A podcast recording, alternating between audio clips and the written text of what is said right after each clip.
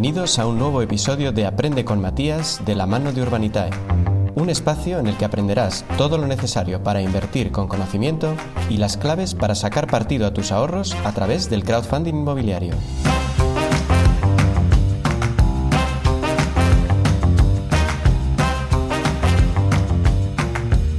Benjamin Franklin, uno de los padres fundadores de los Estados Unidos, dijo, la inversión en conocimiento es la que paga un mejor interés.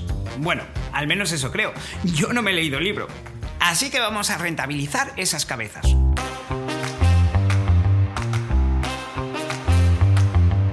La hora de invertir, tan importante como conocer los riesgos es tener muy claro cuáles son nuestros objetivos. Solo así podremos planificar nuestras inversiones y tener bien organizada nuestra casa financiera, de la que te hablé en el vídeo número 1. Invertir por invertir es lo mismo que comprar un kilo de pepinillos porque están de ofertas, o apuntarte a clases de golf para hacer deporte. Una buena planificación financiera exige tener en cuenta muchos factores. El nivel de ingresos, los gastos fijos, los objetivos de vida, la edad. Por ejemplo, una persona de 70 años que ya esté jubilada tendrá unos objetivos muy distintos que una persona de 30. En el primer caso, casi seguro correrá menos riesgos y por lo mismo se conformará con rentabilidades más modestas. En el segundo, buscará mayores retornos, porque también los retos suelen ser mucho mayores. ¿Sabías que tener un hijo genera un gasto total de unos 300.000 euros hasta que se independiza? Si es que lo consigue. Así que te toca echar cuentas y decidir qué es para ti lo más importante, qué plazos te das para conseguirlo y cuánto estás dispuesto a arriesgar. Recuerda que como mínimo has de contar con un fondo de emergencias y un seguro por si las cosas se tuercen. Lo suyo es que reserves un porcentaje de tus ingresos anuales para el ahorro.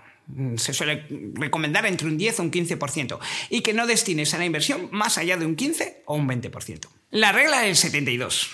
Para hacer tus cálculos, quizá te venga bien la llamada regla del 72, la edad en la que deberás jubilarte. No, no, no, es broma. Bueno, no.